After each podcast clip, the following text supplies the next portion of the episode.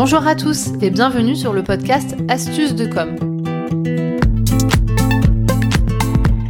Je suis Natalia Montfort, fondatrice de l'agence de communication Optimize NC à Bordeaux et formatrice en réseaux sociaux.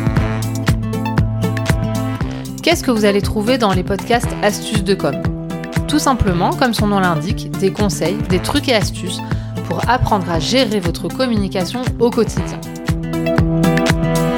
Aujourd'hui, j'ai choisi un sujet un petit peu différent, donc je voulais vous parler un petit peu de comment communiquer aujourd'hui dans une société un petit peu de zapper. Parce que vous l'aurez compris, aujourd'hui le public, que ça soit sur internet, sur les réseaux sociaux, mais de manière plus générale, est un public euh, vraiment qui est un public zapper. Donc c'est pas du tout euh, une critique, c'est juste euh, le contexte qui veut ça.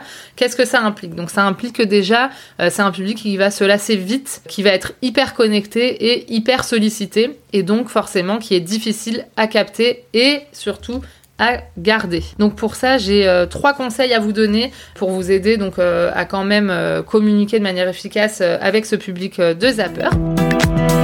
Premièrement, c'est bien travailler votre identité. C'est-à-dire que euh, vous, votre personne ou votre marque ou votre entreprise doit avoir une vraie identité, une personnalité avec des valeurs, une histoire à raconter, de manière à ce que euh, ça puisse vraiment euh, inciter à s'intéresser à vous. Donc on parlerait pourquoi pas de storytelling à travailler vraiment pour attirer le public de Zapper. Ensuite, ce qui va être important également, mon deuxième conseil, c'est de travailler la fidélisation et la satisfaction. C'est-à-dire qu'une fois que vous avez capté un public, ben, il va falloir le fidéliser. Donc il va falloir lui donner envie de rester, le chouchouter, lui montrer qu'il est hyper important euh, pour vous. Donc il faut vraiment réfléchir à votre stratégie de fidélisation. Et enfin, mon troisième conseil, ça va être de travailler un petit peu sur le contenu, la valeur ajoutée de ce que vous communiquez. Donc là, euh, par exemple, moi je parlais euh, de, tout ce qui est réseaux sociaux et euh, site internet et blog. C'est vraiment d'avoir du contenu qui va intéresser votre public pour qu'il n'ait pas envie de zapper. Donc ça peut être soit quand on travaille le contenu, donc la qualité du contenu, les sujets, donc bien choisir les sujets qui vont l'intéresser, la fréquence de publication, puisque si vous n'êtes pas assez présent, bah,